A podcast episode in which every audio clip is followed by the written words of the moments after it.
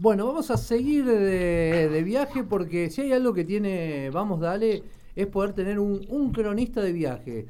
Este es un programa que, le gusta viajar, que le, gusta andar por todos lados y, seguimos este derrotero por la Europa.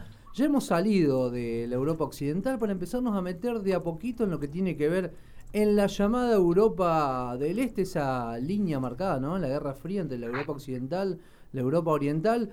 Hoy nos vamos a ir hasta la ciudad de Budapest, la capital de Hungría, y le vamos a dar la bienvenida, las buenas mañanas, pero también allá buenas tardes ya a nuestro corresponsal, a Leo Gasewi. ¿Cómo te va, Leo? Muy buenas tardes y buenos días acá desde Argentina. Javier y Susana te saludan. ¿Cómo andan, chicos? ¿Qué tal, Javi? Eh, un beso grande para vos, Susi. Y bueno, para todos los chicos, los controles, para todos mis compañeros de, de larga distancia, de media distancia y a la gente de, de Río Cuarto y la región, que seguramente lo están escuchando y que mm. están viviendo este martes. Leo, como para recapitular un poquito, la semana pasada estuviste en Colonia, me imagino que has seguido dando vuelta por Alemania hasta llegar a Budapest, la capital de Hungría. ¿Qué otros lugares más de Alemania estuviste recorriendo? Sí, Javi. Eh, entiendo con que el último enlace habíamos reportado desde desde la ciudad de Colonia, que era la, habíamos hecho una, un bosquejo de lo que habíamos vivido ahí, y después, eh, bueno, estuve en la, para mí la ciudad más hermosa del mundo. Eh, eh, ahí sí me, atrevo a decírtelo, después estuve cinco días en Berlín, que bueno, que es la capital de, de, esta parte de Europa, ¿no? Por, por, por todo lo que Berlín tiene, por todo lo que, que ha demostrado y cómo vanguardiza ciertas cuestiones que tienen que ver con lo social, y bueno, y ni hablar el, el, plus que le da al análisis el, el sistema de, de, reconstrucción que ellos han tenido, porque, bueno, eh, habíamos hablado un poquitito sobre lo que fue la reconstrucción de, de Colonia, bueno, no se imagina lo que fue la reconstrucción de Berlín. Y la reconstrucción social, ¿no? La reconstrucción social de un pueblo que, que, que detesta hablar de lo que fue la Segunda Guerra, un pueblo que, hizo rápidamente borrón y cuenta nueva, que, que se está reconciliando con sus maneras y es una ciudad que a uno le da siempre la, la, visión o, te da la impresión que es una ciudad que, está queriendo pagar deudas, ¿no? Eh, porque es la ciudad que más parques tiene en Europa, es la ciudad que más centro de potabilización de aguas tiene, es la ciudad que tiene mayor conectividad de todos los lugares del mundo, es la ciudad que acoge con eh, un beneficio, eh, pero muy eh, generoso a, los, a los refugiados de distintas partes del mundo. Y no tiene tanta publicidad en ese aspecto, pero, pero bueno, Berlín tiene gratuidad casi absoluta en todo lo que son los museos. Berlín tiene un acceso a la información pública de manera muy, pero muy transparente y tiene una ciudad que, que le da la posibilidad al que viene, bueno, es mi tercera vez en Berlín y, y, cada día te sorprende más, es una ciudad que uno nunca dejaría de venir. Y es una ciudad chico, para que ustedes tengan idea, tiene una superficie urbana siete veces superior a París y es cinco veces menos poblada que París. Entonces en Berlín reina el silencio, reina el verde, eh, muchísimo frío, por esta época, pero tiene esa característica que, la hace, eh, ahora sí voy a ser absolutista, la, la, ciudad más hermosa. Eh, te escucho hablar y la verdad que me voy imaginando la ciudad y la imagino una ciudad abierta en este sentido, como vos lo planteas. Y vos decías que es una ciudad que eh, se le nota muchísimo lo de ciudad reconstruida y como si estuviera permanentemente pagando una deuda. ¿En qué aspectos ves eso de ciudad reconstruida más que en otras, digamos? Desde, desde lo arquitectónico en todo, Susi, porque esto ha tenido una destrucción casi total. Eh, recordemos que la avenida principal de, Berlín se llama Unter den Linden, que quiere decir la Avenida de los Tilos.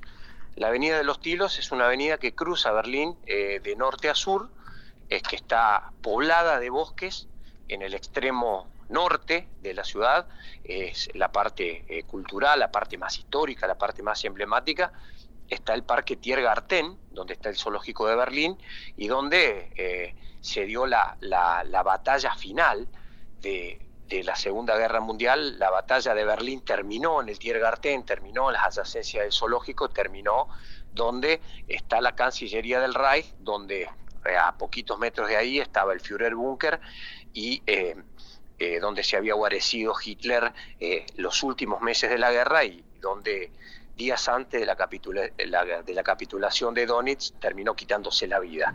En esa parte de la ciudad, que la reconstrucción es, es enteramente total, eh, hay una mezcla absoluta de lo que son eh, los distintos estilos de construcción, pero siempre guardando un poco lo que es la, esa forma tan alemana de, de fabricar, de construir, de establecerse con, con esa entera eh, grandeza, eh, no digo desde el punto de vista, desde el, punto de vista lúdico, sino arquitectónico. Eh, las puertas son grandes, las ventanas son grandes, los departamentos son grandes. Por eso ellos han diseñado urbanísticamente una ciudad para que todo quepa, para que todo sobre, para que todo el mundo esté cómodo y para que una ciudad que ha sufrido tanto tenga silencio, tenga un silencio de honra.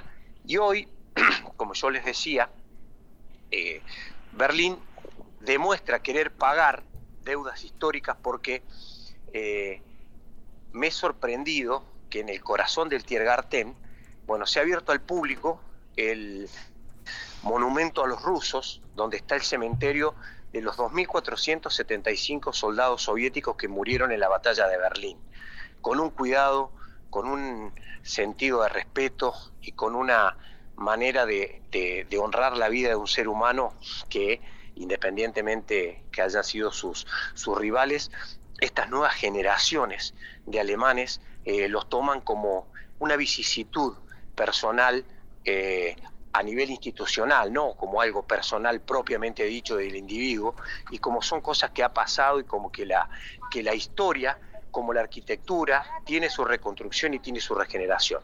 Hoy Berlín está viviendo eso y, uno lo puede palpar, ¿no? Uno lo puede palpar porque, porque a esa ciudad, que te vuelvo a repetir, está queriendo pagar eh, cuentas, sobradamente está dando muestras de que verdaderamente se quiere reconciliar con el mundo. Leo, eh, ¿podemos llegar a considerar Berlín eh, como en antaño pensaba en, la capital, lo que fue la capital de la de la Guerra Fría, por así decirlo, ¿no? El este, el oeste. Pasaron ya casi 34 años, ¿no? De la caída del muro de Berlín.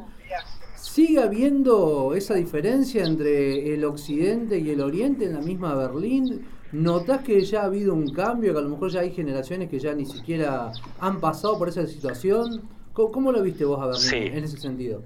Es, es, es interesante lo que planteas, es interesante lo que planteas porque eh, en, las otras veces que yo he estado en Alemania no se notaba eh, o, se veía en forma mucho más atenuada, pero la, guerra eh, de Rusia y Ucrania ha generado aquí un, en Europa un, restablecimiento de las redes de, contactos de, los países, de los países alineados, de, ver la geopolítica de una manera distinta a la que se estaba viviendo antes de la guerra.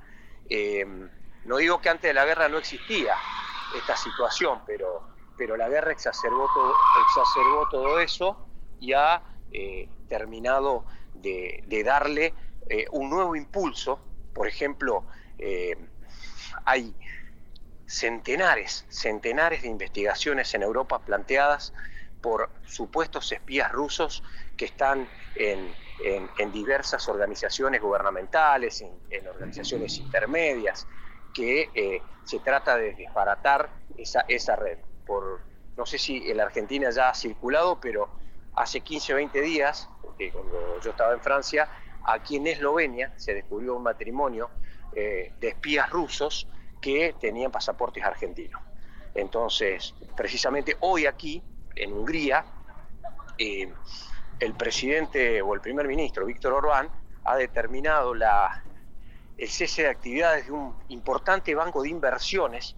Eh, Orbán lo ha hecho esto por una cuestión de que eh, no, no puede seguir soportando las presiones de Occidente y eh, se dice que ese banco de, inversión, de, inversiones de origen ruso es una red de espías muy fuerte en esta parte del mundo y que la Guerra Fría está mostrando sus garras con la misma fortaleza, al menos a nivel logístico, de lo que era un poco tiempo después de la caída del muro. Qué loco, me quedo pensando en cómo se tejen las situaciones en un contexto de guerra en estos tiempos, a diferencia de lo que fue eh, en otros momentos históricos, donde la mayor batalla se daba en el campo de batalla, valga la redundancia. Eh, en este momento también pasa eso, lamentablemente, y por eso tenemos que lamentar víctimas, pero eh, también está todo el mundo implicado, eh, quien más, quien menos, en este conflicto que nos está sacudiendo a todos. Y, y también te da la pauta que esta guerra fría supuestamente que había acabado nunca acabó. También. Sigue estando siempre solapada, digamos, pero está. ¿Eso se nota, Leo? Sí, sí, sí, sí, sí, se nota, se nota fundamentalmente en, esto, en estos lugares que, hay una fuerte eh, presencia de la historia rusa. Eh, ya en las próximas salidas, si quieren, mañana les grafico un poquito mejor cuando yo vaya al Museo del Terror. El Museo del Terror en Europa, en Europa Central, en distintos países del mundo, se vincula a lo que ha sido el holocausto, ¿no? El holocausto, o sea, la, la, la hazaña con la que el régimen nazi ha perseguido a los judíos y, pero acá, acá en, Budapest el Museo del Terror eh, representa la ocupación rusa. Entonces, eh, eh, lo mismo ha pasado en Rumania, lo mismo pasó en Rumania con la dictadura de Chechescu, con un comunismo casi genocida, autocracias muy, pero muy difíciles de nomenclar y menos atendiendo lo que es la, el Estado social de derecho. Pero esa guerra fría eh, eh, en Europa nunca terminó de nunca terminó de, salir y esa es una, una, de la, una de las deudas pendientes es una de las deudas pendientes eh, con respecto a, a esas cuestiones que nacen y, van desarrollándose por antonomasia porque tienen un origen muy lejos en el tiempo yo estuve en, en Viena estuve dos días en Viena porque es una ciudad que ya había visitado bastantes veces, entonces, eh, pero quería ir a, cubrir un, partido de fútbol, un clásico, el clásico, el, derby de, Viena, que próximamente los chicos están editando una columna para, para la cooperativa, y, bueno, y ahí puedo detallar lo que es, lo que es hoy la, comunidad o la, o la ciudadanía o, la sociedad austríaca, ¿no? la, sociedad vienesa. Es una sociedad que está agazapada, que, detrás de la fachada, de, cositas muy lindas, de, una estructura de ciudad hermosa, eh, de una eh, lontananza, una cadencia, una ciudad tranquila, hay, hay algo tenebroso que es el crecimiento de la ultraderecha, de jóvenes neonazis, de partidos políticos regionales que van creciendo con el fascismo y la ultraderecha nacionalista, eh, y que la violencia no para en las calles de eh, Viena bajo ninguna circunstancia. Entonces, eh, a ver, nosotros decimos, y sigue la Guerra Fría y la Guerra Fría sigue, pero tristemente eh, también siguen la idea de, ultraderecha, las que de una manera u otra fueron catapultando estos líderes que el mundo lo sufrió de, la peor manera y fueron los que regaron esta parte del mundo y de, casi todo el mundo de sangre, ¿no? Leo, bueno, recién nombraste a Víctor Orbán, que es el presidente de Hungría, y Orbán está claramente enmarcado, digamos, en esto que tiene que ver ¿no? con, las derechas ahí un poco más extremas, eh, y, un conflicto que, sigue siendo eh, de sumamente importancia en Europa, que tiene que ver con los refugiados, que tiene que ver con los inmigrantes, que Hungría, que también es una de las puertas de ingreso de los inmigrantes a Europa, eh, Orbán ha prácticamente decidido que no ingresen a su país. Totalmente, totalmente. Bueno, si, si, hablamos de ultraderecha, de, de, una rama eh, súper autocrática, retrógrada y con, las peores con los peores vicios que puede tener el alma humana es este hombre que está gobernando aquí. Eh, este hombre es un abogado, jurista, que nació en el año 1963, que tiene eh, el poder político de, Hungría eh, en el medio de su puño. Es un dictador. ejerce una... a ver, este hombre, perdón, ¿no? Tiene como característica en su personalidad de admiración política Alemania. Eh, ama tanto a Angela Merkel que la detesta, porque, bueno, eh, hay dos estaturas de estadistas totalmente disímiles que este hombre no se va a acercar jamás, ni, ni, por capacidad ni por, ni por gestos humanos. Entonces, él trató de incorporar eh, al sistema de gobierno húngaro una copia de lo que es Alemania. Él él quiso hacer una, eh, un Congreso republicano, y quiso hacer, por eso mismo, le otorgó poderes plenipotenciarios al primer ministro, donde se ubicó él, y a partir de ahí, eh, aquí existe un sistema político de, legislatura, de parlamento unicameral, y apenas Orbán asumió, determinó que las reuniones del Parlamento que se hacían todos los días martes aquí se hicieran el último martes de cada mes. Es decir, redució un 66%, o redujo, perdón, 66% de las reuniones del Parlamento. Y lo peor, cosa que hoy se está discutiendo y que tristemente todo indica que en algún momento se va a aprobar, es que todas las leyes eh, que se eh, promulgan aquí en Hungría, eh, antes se aprobaban con el 66% de la mayoría y ahora se quieren aprobar con la minoría, con la mayoría simple, o sea, con la mitad más uno, o sea, la mitad más un voto. Eh, teniendo en cuenta lo retrógrado que es el, carácter legislativo de, la Hungría de hoy y fundamentalmente las ideas que tiene este presidente o este primer ministro, digo presidente porque él adopta eh, una eh, gestión parlamentaria, pero es más que nada una persona única, un presidente, un dictador, un autocrático que, que se sienta y con un llamado de teléfono alinea su bloque y automáticamente es el que manipula el Congreso a, a, gusto y piacere, ¿no? Eh, y con respecto a la, política de inmigrantes, aquí está cerrado. Este hombre, eh, independiente de ser un germanófilo, eh, pero los peores aspectos de, los alemanes, es un euroescéptico. Él no, no, él no cree en el, él no cree, no cree, él no cree en la Unión Europea, él no cree en la apertura de fronteras, él no cree en, el euro, aquí todo es florines, él no, no, adopta el euro como una moneda eh, de, esta parte del mundo, sino de tratado común, sino que se sigue resistiendo a que la economía de, de Hungría se maneje con su propia moneda, ni hablar, chicos, ni hablar el avasallamiento que tiene sobre el Banco Central del país. Y eh, se las va a ver en figurillas porque ya todo el mundo especula con que la inflación de este año va a ser del 25 al 27% en Hungría, que es altísima.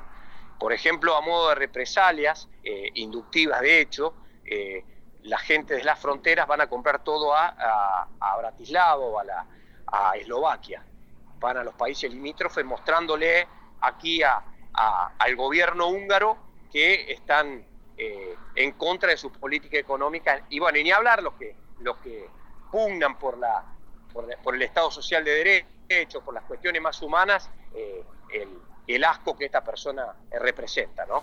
Claro, yo pensaba eh, para alguien que ejerce un poder autocrático, que concentra todo el poder en sí mismo y no es compatible abrirse a, a Europa, a la Unión Europea y demás, porque implica una pérdida de ese poder absoluto que en este momento detenta.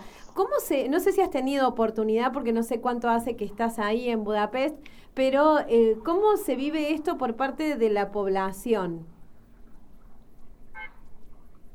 No, no, no, te lo, te lo decía, te lo decía. El, el, por ejemplo, el colectivo LGB eh, o el colectivo de que propugna la, igualdad de género está totalmente pisoteado, hay gente perseguida, eh, la prensa está totalmente perseguida y el, y el húngaro en común sabe de que se acercan momentos muy complicados porque la involución, la involución a nivel legislativo le, le va, es una relación totalmente inelástica, le va generando mucho más poder a este hombre. Entonces cada vez hay menos controles, cada vez hay menos eh, organismos que regulan las actividades del, primer ministro y este hombre arma y desarma, desarma Piacere, ¿no? Como te decía, eh, se viven momentos muy feos, muy feos. Yo creo que es el lugar de Europa, eh, bueno, sacando los lugares de la guerra, ¿no? Pero más complicados para vivir para el colectivo social de la gente. Un poco lo que acontece también en, Rusia, ¿no? Rusia también, sobre todo en, algunos tipos de, colectivos, sobre todo en algunos tipos de minorías, donde también es muy complejo esta cuestión, ¿no? De la persecución. Eh, en algunos casos algunos terminan yéndose a vivir a otros países, inmigrando, eh, cuando la situación suele tornarse compleja. Leo, pero quiero saber qué, qué impresión vos tenés de, de, Budapest, haber llegado ahí a la capital de Hungría, ¿qué sensación, qué, qué, qué, te deja esta, esta capital de, Europa? No, eh, bueno, a nivel arquitectónico es, es, algo, es algo impresionante, es algo... Es difícil describir con palabras todo lo que son las capitales de Centro Europa, tenga la, la, la, cuestión política que tenga, la cuestión ideológica que tenga. Es, es algo tan, tan lindo, tan eh, a los que nos gusta viajar es, qué sé yo, es difícil, es difícil de imaginarse eh, algo tan hermoso, ¿no? Eh, es una, una ciudad con una estructura arquitectónica gótica que tiene una gran capacidad para iluminar de noche los eh, obviamente, ¿no? Iluminar de noche los espacios públicos y los, los edificios públicos y los puentes.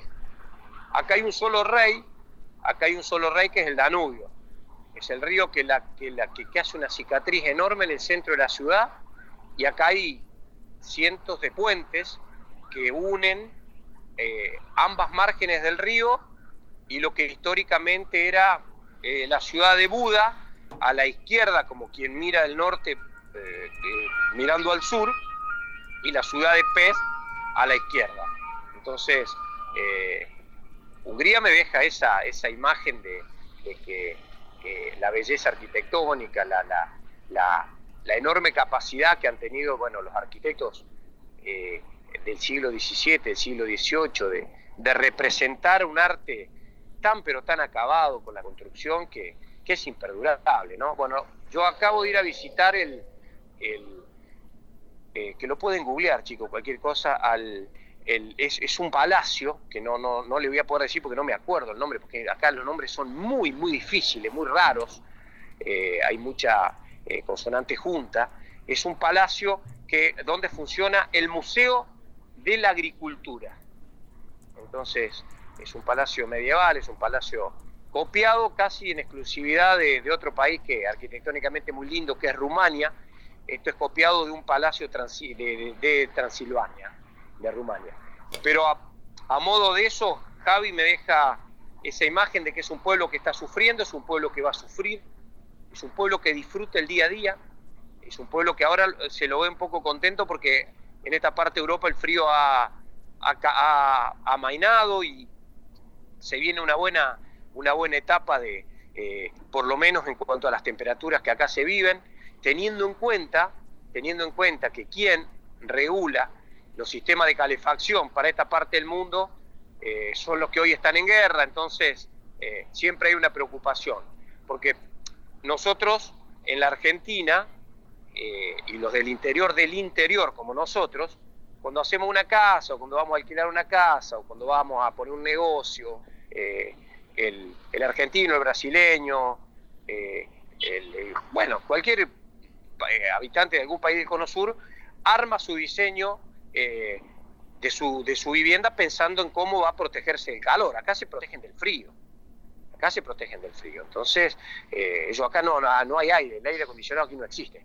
Entonces el aire acondicionado está en los lugares públicos y acá la gente se preocupa verdaderamente porque eh, es como decía una persona de las letras austríacas el otro día, es tan traicionero el frío que te mata sin que vos te des cuenta, porque primero te duerme, y es tan traicionero que llega sin avisarte y no te dice cuándo se va.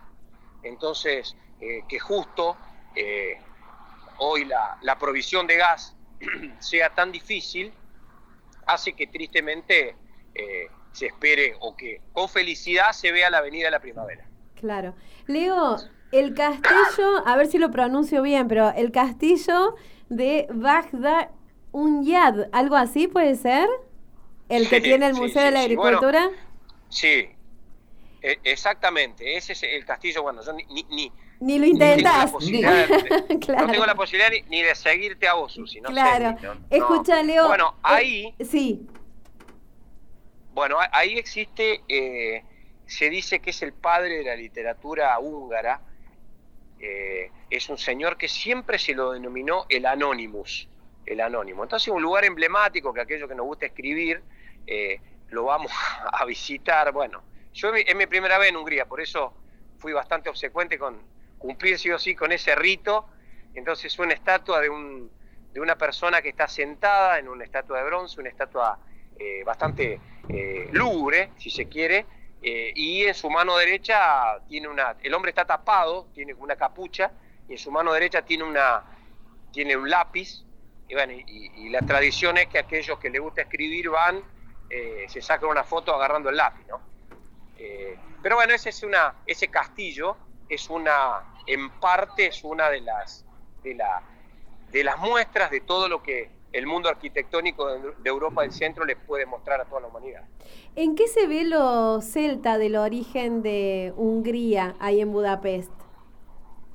Sí, eh, bueno, esto eh, es una, también una pregunta muy importante. El carácter, el carácter de ello eh, es por una es por una por una, una raza eh, originaria, por, por, un pueblo originario que, que son los magiares. los magiares son los combativos, son los, son los descendientes de los celtas.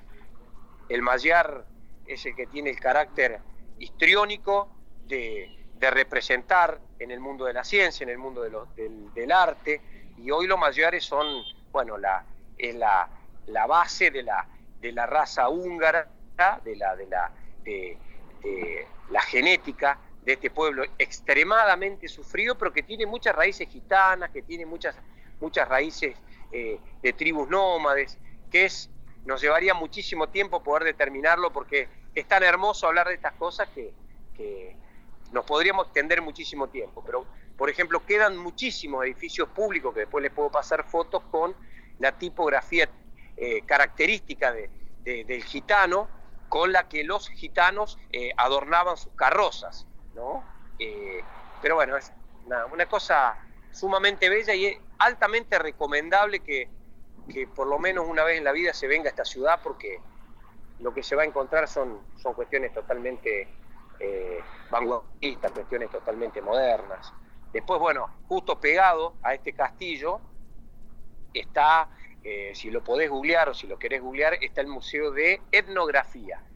Y el Museo de Etnografía, pegado al Museo de Etnografía, eh, hay, un, hay una especie de, parque natural en altura eh, que hace una U con un montón de, escalones y, y tiene una, una, una concepción muy, pero muy moderna en medio de, cuestiones extremadamente eh, antagónicas de lo arquitectónico y, la representación de lo que el arte moderno contrasta y, y le da relieve al arte gótico antiguo. Lo estoy viendo, es impresionante, parece o un libro abierto o una pista de skate gigante, más o menos, una cosa así no te, no te copio, Susi. Me, ¿Sabes qué me gusta de, esto? El, sonido ambiente. Hemos escuchado sonido de ambulancia. Esto calculo que debe ser el sonido de policía. Como para ver, che, esto es real. Estamos, es en, real. Estamos en tiempo real. Che, Leo, vos sabés que me, hablando de un poco de Hungría y se me viene a la mente, para los fanáticos del mundo motor, digamos, el famoso circuito del Hungaro Ring, que está ahí, ahí cerquita de Budapest, creo a 30 kilómetros y como, dato, y como dato no menor, fue el primer circuito de Fórmula 1 tras la caída de la cortina de hierro. Fue el primer circuito de la Europa del Este donde la Fórmula 1 corrió. Total, totalmente, es así. Es así. Hungaroring está muy cerca de aquí. Eh, es una de las grandes pruebas que tiene vecino eh, eh, Austria, porque, bueno, la sagacidad comercial de la bebida energizante de Red Bull ha, ha, hecho mudar algunas voluntades para aquel lado y el mundo capital ha, ha tenido la mejor tajada, pero tal cual, tal cual. Aquí es una de las sedes de la Fórmula 1 y, bueno, y la gente lo disfruta mucho, un calendario anual que es muy esperado. Te decía Leo que estaba viendo imágenes del Museo de Etnografía y que parecía una especie de o libro abierto o gran pista de skate. Y eh, acá estoy leyendo un titular que dice el Museo Etnográfico es un libro abierto. Claro, tiene como esa característica en el diseño impresionante. No había visto algo parecido. Bueno, exactamente, exactamente. Bueno, entonces, cuando vos me preguntabas recién qué es lo que te deja cuando lo ves, bueno, es el gran contraste. Es el gran contraste, la gente que quiere la derecha, que lo quiere Orbán, la gente que lo detesta. Es... Eh, un colectivo que pelea por, por, los derechos de la gente, que se le hace muy difícil, gente con muchísimo coraje para enfrentar esta, esta cuestión, eh, y de esta arquitectura. El Museo Etnográfico, que es un libro abierto, que es una inspiración a la, a la creación, la inspiración a la lectura, y al lado, bueno, este Museo de, Agricultura, que es un, un palacio de, de hace 300 años que muestra su belleza ni opacada ni, ni, ni oscurecida ¿no? por, por, por, las cosas nuevas, sino que cada uno van respirando el mismo aire y le van dando vida uno al otro simbióticamente porque la cultura tiene ese grado de evolución. Leo, ¿dónde va, cómo prosigue este periplo por Europa? Y acá, acá mañana voy a estar en el Ferenbaros, en el Club Ferenbaros, vamos a estar, yo no sé si es un día o dos días más, no, no, estamos, estamos terminando de, de, concertar algunas cosas. Eh, bueno, y después viene brava la cosa, porque de, acá me voy a Múnich, ahí sí que quiero, quiero aprovecharlo mucho porque es otra parte, otra parte de la historia alemana que quiero, que quiero vivir bien. Y, y después voy a estar no sé cuándo en, un, en una ciudad muy chica de Francia eh, casi belga y casi Luxemburgo, que es Metz, para ya después volver a París y ya después sí, ya empezar a, orientarnos en Madrid, que ahí voy a estar bastante también. Leo, vos que sos sanfrancisqueño por adopción, acá quien habla, sanfrancisqueño nativo, eh, si usted mañana se puede llegar a encontrar con los directivos. Mi lugar, mi lugar, mi lugar en el mundo, ¿eh? Sí, es el, viste que eso es un lindo lugar para vivir ahí, ¿eh? Viste que no es lo mismo ah, Budapest que San Francisco. Ah, olvídate. Eh, y tiene posibilidad de dialogar ahí con, con, la dirigencia del Ferencváro, es que es el equipo más popular de, Hungría. Eh, Recuérdele que en San Francisco hay un equipo que se llama Sportivo Belgrano y que tiene los mismos colores.